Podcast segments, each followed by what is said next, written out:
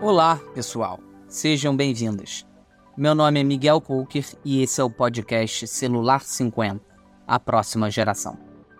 A cada episódio da série, eu, mais um convidado especial, traremos um bate-papo riquíssimo acerca do revolucionário telefone celular e as expectativas sobre a sua contribuição para as próximas gerações. Os impactos do celular na qualidade de vida já é um ponto de atenção entre os especialistas da área da saúde. Mas e a medicina do futuro? Como será, ou já está sendo, a participação do celular nela? Hoje nós recebemos a doutora Mariana Perrone para abrir essa conversa conosco. Que felicidade te ter aqui, Mariana. Que honra receber esse convite e tudo a ver o papo que a gente vai bater, né? Então, fico muito contente de trazer essa perspectiva, que é um dos temas que eu sou realmente mais apaixonada, né? De como que a gente traz isso e a tecnologia de maneira a tornar a medicina até um pouco mais humana, por mais paradoxal que isso possa parecer, né?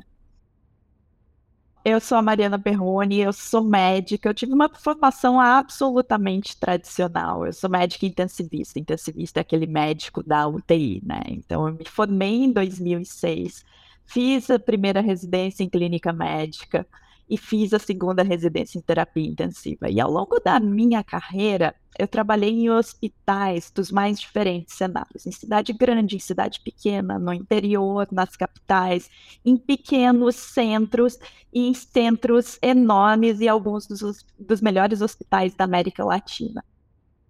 E eu percebi especialmente é, quando eu tive uma experiência muito marcante na minha vida, que foi logo depois do terremoto do Haiti, que foi quando eu fui ser médica voluntária e atender pacientes numa situação de catástrofe, debaixo de tenda de circo, com helicópteros chegando com pacientes de diversos pontos é, ali de onde havia sido afetado e, e, de diversos países também trazendo esses pacientes naquela missão humanitária, que eu poderia estar dentro do melhor hospital da América Latina, que era onde eu atuava, ou no Haiti, que eu estava fazendo exatamente a mesma medicina. Em cenários absolutamente diferentes, mas a mesma medicina, que é uma medicina episódica, ou seja, só quando as pessoas estão doentes, reativas, depois que elas estão doentes, e é algo mais ou menos tamanho único, né? De acordo com o que funciona para a maioria e não o que seria ideal para cada pessoa.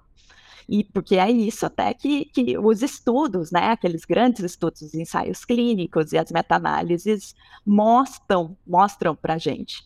Então, essa medicina meio tamanho único. E eu comecei a ter um certo momento ah, e um desconforto de, de pensar como que a gente poderia fazer isso diferente, né? Porque aquilo que a gente estava fazendo, de chegar depois que os problemas já aconteceram e, e tentar tratar as pessoas de, de acordo com o que funciona para a maioria, talvez não fosse o que fosse ideal para cada uma delas. Só que a única forma de mudar um pouco essa régua seria se a gente começasse a incorporar muito mais dados na hora da nossa tomada de decisão. E não só dados do que acontece lá dentro do consultório ou do hospital, mas dados das pessoas no dia a dia delas, a cada escolha que elas fazem, de acordo com os hábitos de saúde delas, com os ambientes onde elas vivem. E aí que começou a ficar claro o problema, né? Como que a gente chega nas pessoas onde elas estão? E foi aí que o celular começou também a ocupar um espaço bastante nos meus estudos e, e, e, na minha atuação. Então, a partir daí, além da minha atuação como médica tradicional, eu comecei a encontrar formas de trabalhar junto a times grandes de tecnologia, explorando o impacto das tecnologias, especialmente as tecnologias digitais, os, os celulares e os wearables na saúde das pessoas, como que a gente usa essas ferramentas para isso. Então, além da minha atuação tradicional na UTI, eu por cinco anos fui a coordenadora médica do IBM Watson Health do Brasil e para a América Latina. Essa era a área que estudava inteligência artificial e impacto disso na saúde. Depois eu fui a diretora de inovação do Hospital Alemão Oswaldo Cruz e atualmente eu sou uma das líderes clínicas do time global de médicos do Google aqui no Vale do Silício, na Califórnia. Eu queria que você já falasse sobre o impacto que o celular teve nessa sua trajetória. Você pode falar até inclusive sobre o celular de antes do smartphone, se ele teve algum impacto ou não, traçar um paralelo com o smartphone, mas como que você avalia o impacto que o celular teve até hoje, se você pudesse é, fazer uma, uma rápida síntese? O que eu posso dizer para você é que nós vivemos um momento único na história da humanidade. Então é preciso lembrar que a gente já viveu três revoluções industriais no mundo, né? E a gente está na quarta delas, que faz com que essas tecnologias que eram disponíveis só para grandes corporações comecem a ficar cada vez mais acessíveis e catalisar o processo de transformação em todos os setores e esferas da sociedade. E o celular, especialmente quando a gente pensa em smartphones, ele representa a união de duas das coisas que mais transformaram a sociedade, na minha opinião primeira delas é o aumento do poder computacional, que fez com que a tecnologia fosse evoluindo cada vez mais rápido e ficando cada vez mais barata, tanto que já faz um tempo até que a capacidade computacional dos nossos dispositivos ela dobra a cada um ano e meio e o custo disso cai pela metade no mesmo período. Então, hoje, os nossos principais computadores, se há 80 anos atrás eles ocupavam uma sala inteira e eram caríssimos, hoje os nossos principais computadores estão no nosso bolso, são os nossos smartphones e têm um custo muito mais acessível. Então, hoje, só no nosso bolso, a gente tem mais poder computacional do que os computadores que, da NASA que levaram o homem até a Lua na década de 60. Então, essa foi a primeira coisa que mudou o, que mudou o jogo, o aumento do, do, do poder computacional. A segunda coisa que muda o jogo é a conectividade por meio da internet, especialmente a internet móvel, que faz com que as notícias e as informações elas cheguem na palma da nossa mão em questão de segundos, 24 horas por dia e 7 dias por semana, a hora que a gente quiser. Então, quando a gente une esse aumento do poder computacional com a conectividade, a gente catalisa o processo de transformação digital, tanto que aqui no Brasil, hoje, se a gente for ver, a gente já tem mais de 225 milhões de celulares com conexão na internet, né? Mais que o número de pessoas que a gente tem no país. E se essas ferramentas transformam a vida de cada um de nós, é natural que elas comecem também a transformar a nossa relação com a saúde. Porque a tecnologia e a conectividade, elas fazem com que os pacientes, nós todos, a gente comece a ter acesso àquela informação que antes só estava disponível lá dentro do consultório ou do hospital. Então, não foi de estranhar que essa postura passiva que os pacientes e as pessoas tinham em relação à saúde antes dele, antes do celular, começasse a se transformar em um desejo por um maior conhecimento e um maior protagonismo em relação à própria saúde. Então, surge para mim essa entidade muito marcada que é definida como o e-paciente. Por que e-paciente? E de engajado, de equipado e de empoderado, que quer um maior protagonismo e um maior entendimento sobre a própria saúde. Então, não é surpresa que nesse mundo hoje dos celulares, três em cada pessoa recorram à busca na internet como primeiro recurso na hora de buscar informação sobre saúde. E 82% da população conectada brasileira usa o, o YouTube para isso, né? bilhões de pessoas usando no mundo essas buscas também para encontrar informação que seja relevante e que elas consigam entender quando o assunto é saúde. E óbvio, né, que com isso também o maior uso de aplicativos que ensinam mais sobre a própria saúde acaba acontecendo. As pessoas naturalmente começam a buscar e consumir mais esse tipo de conteúdo, esse tipo de, de ferramentas, e o celular está no centro disso. E quando você fala sobre esse acesso no, no YouTube, né, que é uma plataforma de vídeos, é, esse acesso à saúde, você está falando num, num, campo bem amplo, né, da saúde, não só no campo da medicina, mas você está falando no campo da saúde de você acessar um vídeo é, ligado a bem-estar, é, com exercícios, ou um vídeo ligado a bem-estar com é, meditação, ou outras atividades que promovam saúde, ou até dicas, né, de, de como que você lida melhor com o seu trabalho, de como que você lida melhor é, com a própria tecnologia. Sem dúvida. Eu acho que antes do que a gente vive hoje, e talvez um pouco ainda, quando a gente pergunta para as pessoas o que, que é cuidar da saúde, a maioria das respostas ainda aponta para ações do tipo, ah, ir ao médico regularmente, ou fazer exames e check-up anual, ou tomar remédios corretamente. Só que já tem estudos que mostram que isso que as pessoas ainda definem como saúde só corresponde, só influencia 20% de todos os fatores que influenciam a saúde e o bem-estar de uma pessoa. E porque isso que é definido como saúde hoje em dia pela maioria das pessoas, ele acaba deixando de lado os outros 80%, que correspondem a uma coisa que a gente chama de determinantes sociais da saúde, que basicamente são o quê? Como a realidade socioeconômica, o ambiente onde as pessoas vivem e os hábitos e comportamentos e escolhas delas no dia a dia afetam a saúde. Então, isso influencia 80% da saúde e bem-estar de uma pessoa hoje. Então está começando a ficar claro que a saúde ela não acontece só dentro do consultório ou do hospital. Na verdade, ela se define naqueles outros 364 dias do ano, especialmente por meio, sabe, das nossas escolhas, dos comportamentos e do ambiente onde a gente vive.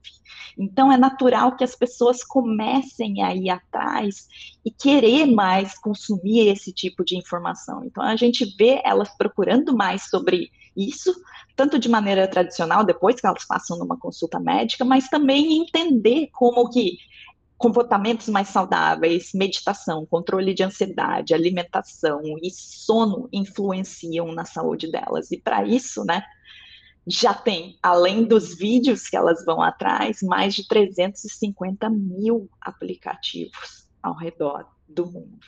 E o que é legal é isso, né?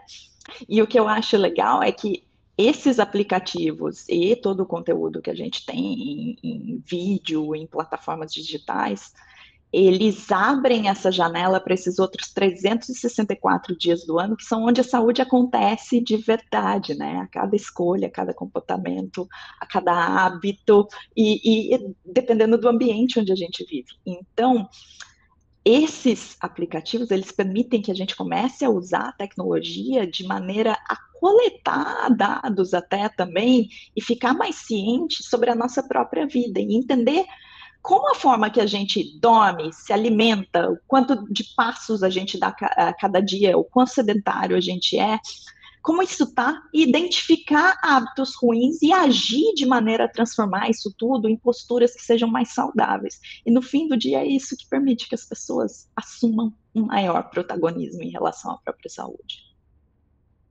Você tem conhecimento já de médicos, por exemplo, que indicam aplicativos dentro de uma consulta, ou seja, eu sinto que o meu paciente ele está precisando de controlar isso aqui ou aquilo ali, e ele indica, olha, esse aplicativo pode te ajudar no dia a dia, depois, né, no pós dessa consulta que, tamo, que estamos fazendo isso está começando a mudar, ainda não mudou totalmente, porque a gente ainda tem um desafio muito grande que é a formação dos médicos hoje em dia. E é um momento muito desafiador, porque a principal receita para formar médicos, ela foi definida numa publicação que ela chama Relatório Flexner. Isso já tem mais de 100 anos. Antes dele, cada faculdade definia do jeito que quisesse o que cada médico tinha que atender o que cada médico tinha que, que aprender, na verdade. Só que nesses mais de 100 anos, muita coisa mudou na saúde, mas pouca mudou na formação médica. Ela ainda é muito baseada em memorização e centralização de, de conhecimento. Só que tem um problema muito grande que está acontecendo, e um momento muito desafiador para os médicos e para as faculdades de medicina, que é essa formação baseada na memorização de informação, ela funcionava quando o conhecimento médico ele levava 50 anos para dobrar, né? Mas desde 2010 isso já está dobrando a cada três anos, e em 2020 começou a dobrar a cada dois anos e meio.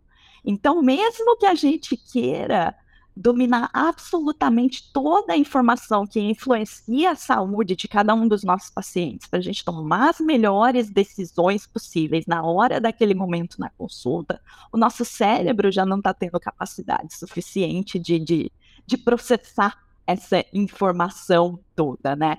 Então, está começando a, surgir esse conflito que, que as faculdades de medicina elas estão precisando dar um control alt del, digamos assim, reiniciar o sistema para ensinar os médicos do futuro e os médicos do presente a aprender no mundo digital. E aprender no mundo digital prioriza também essa capacidade de encontrar, avaliar, comunicar informação apoiado por tecnologias e por ferramentas tecnológicas, né?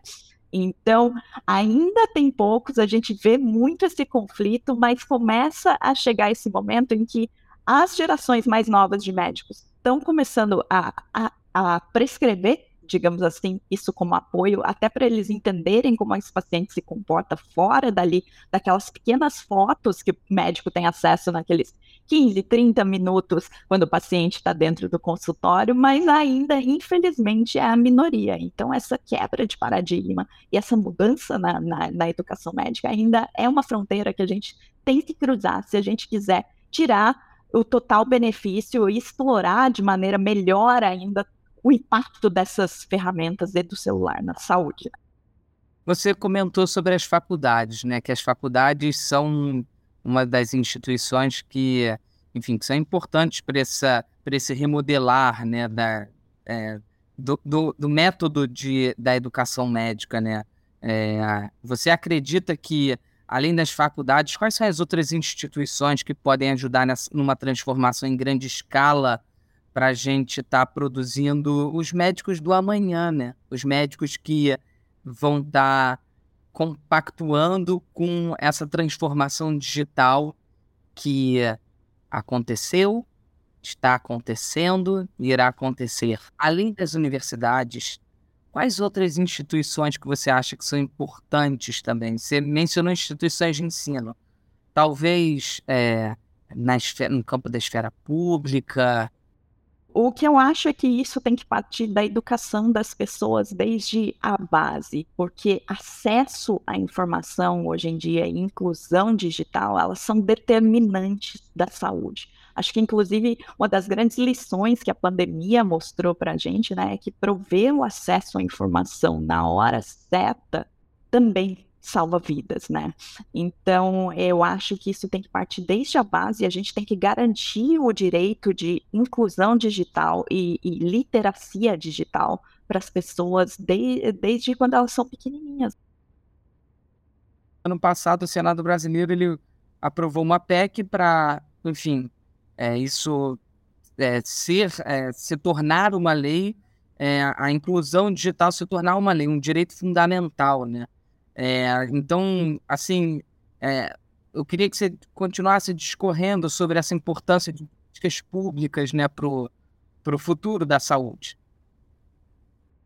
Um exemplo que eu gosto muito de citar, de um país que, que fez e tem feito isso bem e que ilustra isso muito bem, não vem dos Estados Unidos nem da Europa, mas vem de Ruanda, porque há quase 30 anos Ruanda sofreu um genocídio horrível, devastador. E o país acabou ficando destruído e precisou reconstruir, ser reconstruído praticamente do zero, né? E na saúde, esse cenário ele era ainda mais desolador.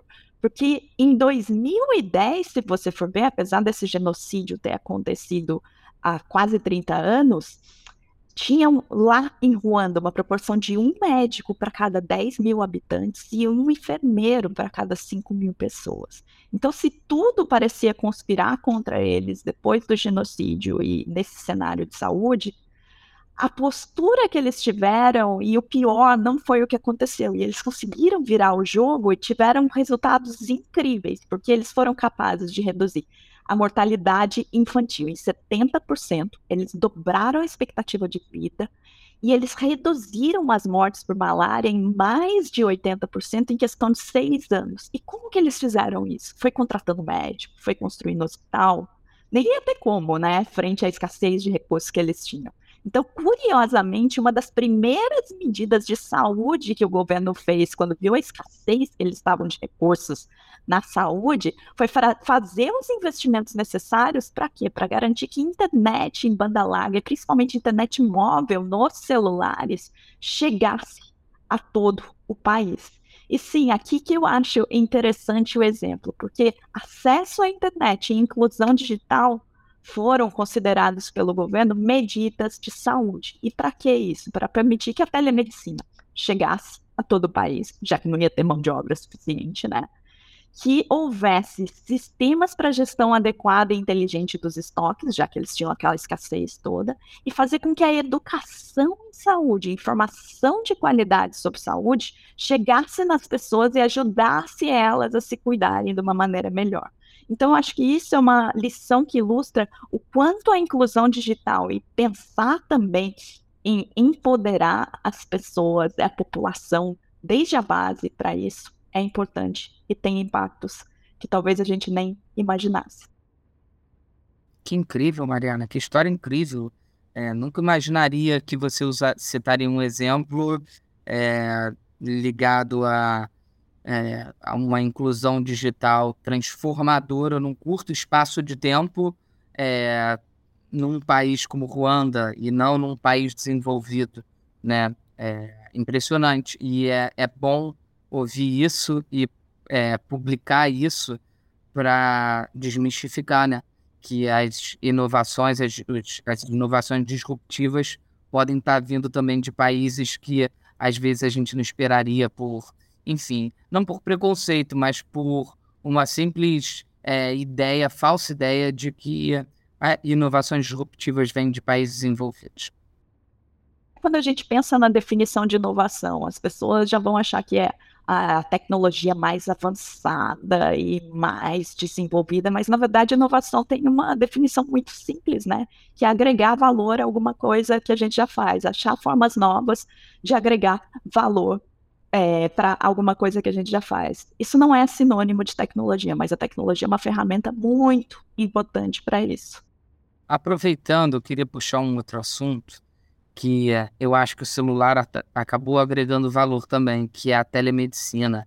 É, principalmente depois da pandemia, é, em todas as pesquisas que a gente fez, né, a, tele, a telemedicina foi, foi catapultada. Assim, né? os, os estudos mostram um aumento assim de não é aumento de 10, 20, 30, parece, é aumento de 800%, assim, nos primeiros dias da pandemia, e isso se, se, se manteve continuando aumentando. Como, como que você avalia essa expansão da telemedicina e a importância do celular é, nesse formato de atendimento? Eu acho que não foi uma surpresa para mim e foi algo muito necessário, porque naquele momento de pandemia, que não era possível expor aos pacientes aquele risco de contaminação em hospitais, em clínicas, consultórias, ela, é, a telemedicina acabou ganhando força. Então, se no Brasil há vários anos eu brinco que a gente tentava um pato normal para obter a regulamentação disso no, no, nosso dia a dia enquanto médicos. Com a chegada da pandemia, esse processo acabou precisando ser convertido numa cesárea de urgência mesmo. E a telemedicina ela precisou ser aprovada e colocada em prática em tempo recorde. Aliás, você falou nos 800%, e isso é verdade, mas a demanda por consultas por essa modalidade ela aumentou em 4 mil por cento. E o número de médicos utilizando essa tecnologia pela primeira vez, ele aumentou em 3 mil por cento, segundo alguns levantamentos que a gente viu de várias consultorias globais e tudo.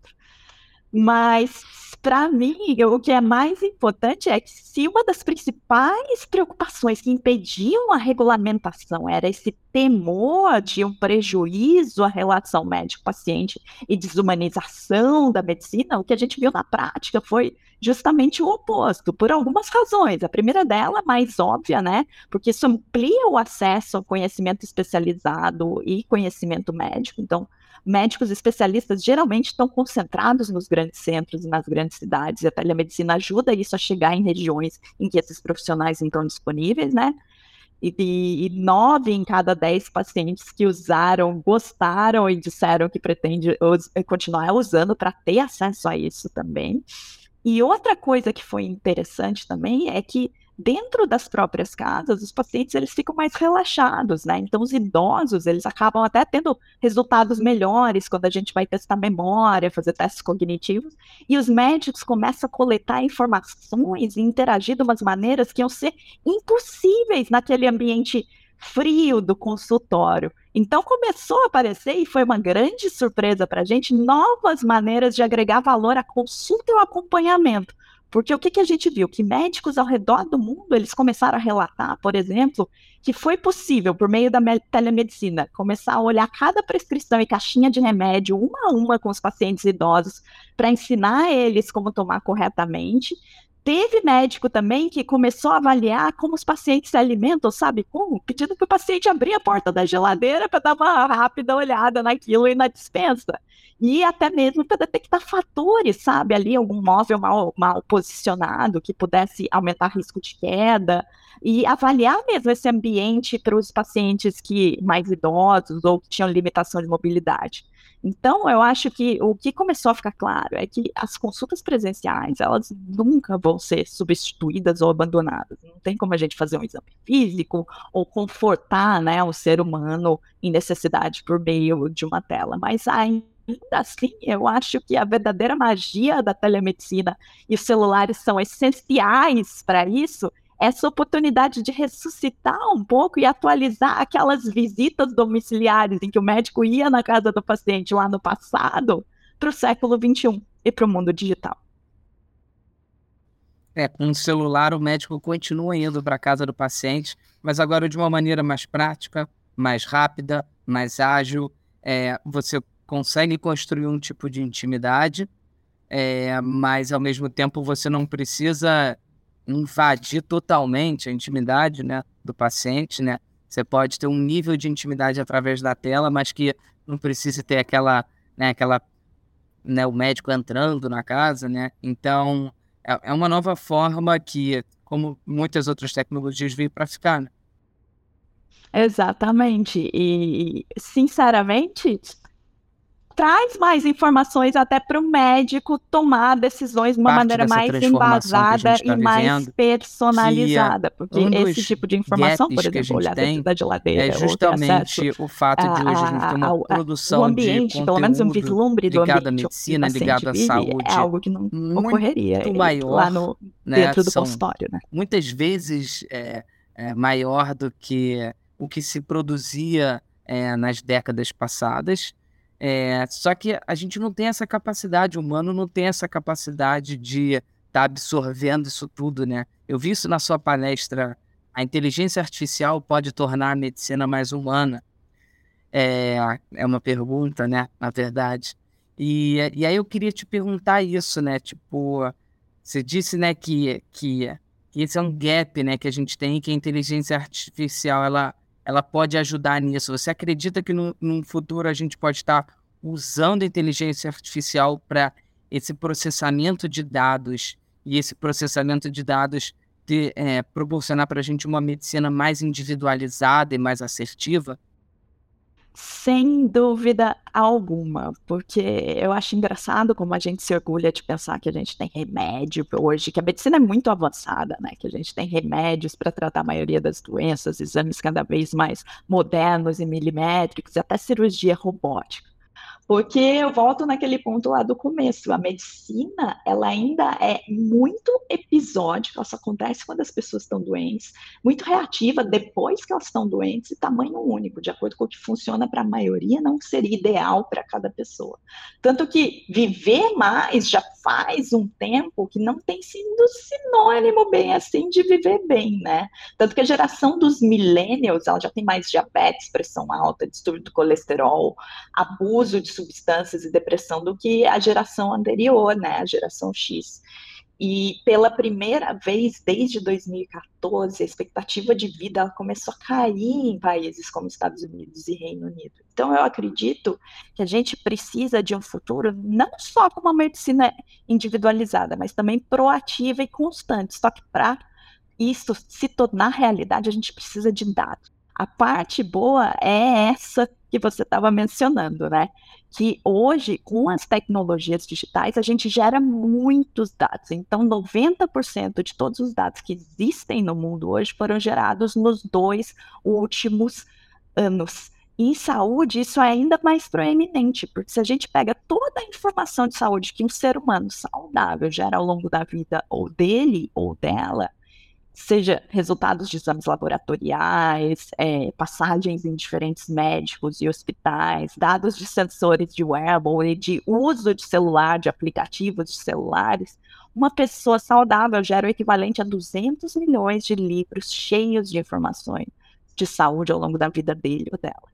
Então, para um médico ali, em 15 a 30 minutos de consulta, processar isso tudo e tentar traçar um plano de saúde, eh, um plano de tratamento que seja mais personalizado e adequado para as necessidades únicas de cada pessoa que está ali na frente deles, está ficando cada vez mais difícil. Então, mesmo com toda boa vontade e trabalho duro, nosso cérebro já não está sendo máquina suficiente para processar isso tudo. Então, é aí que entram as ferramentas digitais, como, por exemplo, o celular e a inteligência artificial, para pegar esse mundo de dados todos ali no momento da consulta, mostrar os padrões, identificar e mostrar para o médico é, como que ele pode usar isso tudo para traçar planos de tratamento que sejam cada vez mais mais individualizados e adequados às necessidades de uma dessas pessoas, né? Ou seja, eu ativo no meu celular, é, eu permito que o meu celular vá colher certas informações, o meu relógio digital também vai colher certas informações, outros gadgets eletrônicos vão colher também certas informações minhas. Essas informações podem ser processadas e podem ir diretamente para o meu médico e o meu médico pode já receber elas, como falamos, né, processadas, ao invés de receber esses 300 milhões de livros, ele receber já dados específicos. Tem algum projeto já é, é sendo iniciado com esse tipo de planejamento e de pensamento, ou, é, ou ainda está no campo das ideias? Está no campo das ideias, mas a gente já começa a ver uma materialização cada vez maior disso, porque tem de um lado os pacientes cada vez mais desejosos de planos de tratamento cada vez mais individualizados e a medicina tradicional, né? Só que os pacientes começam a ter acesso a ferramentas como essas, então é engraçado se a gente olha em países como os Estados Unidos, os cardiologistas eles já começam a receber pelo menos duas consultas por semana que são motivadas por pacientes que receberam algum alerta no celular de algo que eles deveriam prestar atenção ou em algum dos relógios inteligentes deles. Então, já começa a ficar claro que incorporar essas informações que estão vindo de outras fontes que não as tradicionais começa a ser cada vez mais importante e as grandes empresas que têm realmente o expertise para e as ferramentas e a inteligência artificial para ajudar a criar é, ferramentas que, que ajudem os médicos a usar isso tudo, começam a fazer parte desse ecossistema novo da saúde, que antes só tinha o médico, as instituições de saúde, os, uh, os, hospitais e a indústria farmacêutica, né? Então a gente começa a ver esse novo ator entrando e sentando à mesa para construir junto as soluções que podem ajudar o ecossistema de saúde como um todo a, a resolver os desafios crônicos que a gente não conseguiu resolver até hoje. Seria o e-médico, né? De, de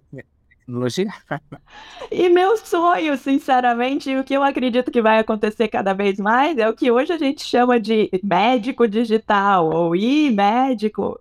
Daqui a pouco tempo vai ser só médico, porque isso vai ser tão natural e tão integrado enquanto ferramenta que a gente não vai nem precisar fazer mais essa distinção. Na exposição Celular 50, a gente trouxe essa, essa comparação de um buraco negro que tem uma força gravitacional tão intensa que nada escapa, assim como um smartphone, né?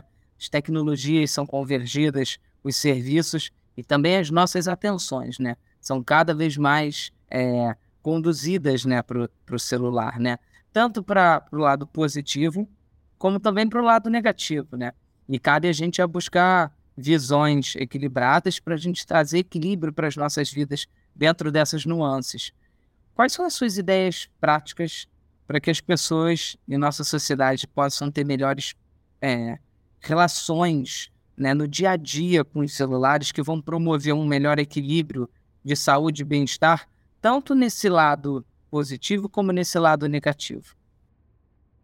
Bom, eu acho que para responder essa pergunta a gente tem que dar o contexto que hoje a gente vive a quarta revolução industrial, né? Que na saúde ela se traduz em um conceito chamado de saúde 4.0. O que é saúde 4.0? Que é aquela que veio para trazer as tecnologias digitais, como os celulares, os sensores, os relógios inteligentes, para conectar os pontos e permitir que a gente integre os dados, é, os dados provenientes, na verdade, do mundo digital, do analógico e do biológico em prol de uma melhor assistência à saúde das pessoas. Né? Então, essa convergência de tecnologias se traduz no novo meio para enfrentar os grandes desafios da, da, da saúde do século XXI porque ele permite que a gente deixe de pagar esse preço caríssimo que a gente paga hoje, que é o preço de não ter acesso aos dados e às tecnologias necessárias que a gente deveria na hora de tomar uma decisão, ou para nós mesmos, ou para os nossos pacientes. Então, eu acho que isso tudo, ele traz para nós essa capacidade inédita de entender do ponto de vista médico a singularidade de cada indivíduo. E essa promessa de fornecer uma assistência médica de uma maneira ainda mais eficiente cada vez mais individualizada. E ter acesso a isso é o que aumenta para a gente a precisão dos diagnósticos, a eficiência dos tratamentos tratamentos e até a nossa capacidade de tomar medidas para prevenir doenças, né? Seja em nível populacional ou individual de a gente começar realmente a dirigir olhando para frente e não para o retrovisor. Então começa a ficar claro que no mundo digital essas medidas de saúde elas precisam extrapolar os limites das paredes do hospital, do consultório, ou o tamanho dos blocos, das folhas do, do bloquinho de prescrição médica ali. E o celular é um grande aliado para isso, tanto dos profissionais quanto dos pacientes e das populações, porque as pessoas podem ter toda a boa vontade possível do mundo de querer se conhecer, mas nesse contexto de, de vida digital e, e, de século XXI que a gente está, só com a nossa atenção conseguir identificar os hábitos, é, o quão saudável a gente está, o número de passos que a gente tá, dá, como que a gente está dormindo, como a gente está se alimentando, é muito difícil. Então, começar a usar o celular, por, por exemplo, para abrir essa janela para os outros 364 dias do ano fora do consultório e trazer um maior autoconhecimento para nós, para que a gente consiga realmente cuidar da, da saúde de uma maneira mais proativa e sentar ser o copiloto do médico ali quando a gente vai cuidar da nossa saúde. Eu acho que dessa maneira a gente consegue fazer isso tudo de uma maneira mais equilibrada e usar, pelo menos no que tange a saúde, essas ferramentas, esses computadores com esse poder computacional todo para tornar as pessoas mais saudáveis e viverem uma vida com ainda mais qualidade.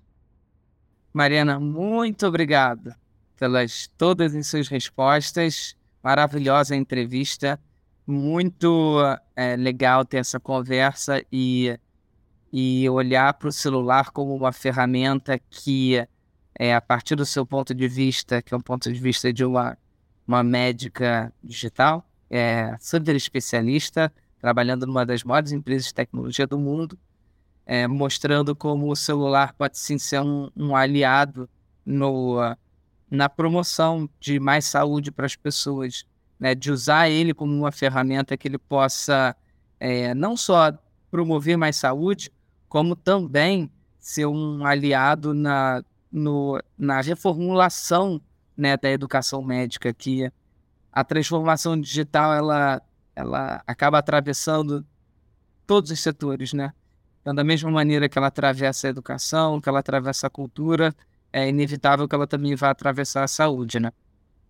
Sem dúvida alguma, a tecnologia é implacável, né? Ela afeta absolutamente todas as áreas e a saúde não é exceção nisso. Mas eu acho que se a gente adentra esse processo de dentro para fora e não esperando que as mudanças sejam impostas a nós enquanto profissionais da saúde e sociedade, a gente tem a chance de pegar o celular e todas as ferramentas que o mundo digital está trazendo para a gente para criar um futuro que seja melhor para nós mesmos e para os nossos pacientes. Então não tem por que temer isso, é abraçar e usar para construir hoje esse futuro que é melhor. Maravilha. Obrigada, hein, querida. Não, mas eu queria te agradecer, Miguel, pelo, pelo, pelo convite. Espero que tenha ilustrado, que ajude quando vocês forem fazer esse quebra-cabeça maravilhoso que vocês vão fazer. E estando no Brasil, eu tenho certeza e farei questão de ir visitar e ver o resultado final disso.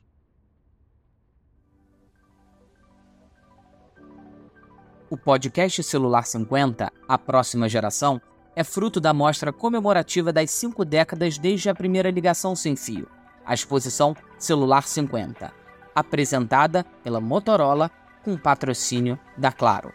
Visite a exposição no Museu do Amanhã, disponível até agosto de 2023.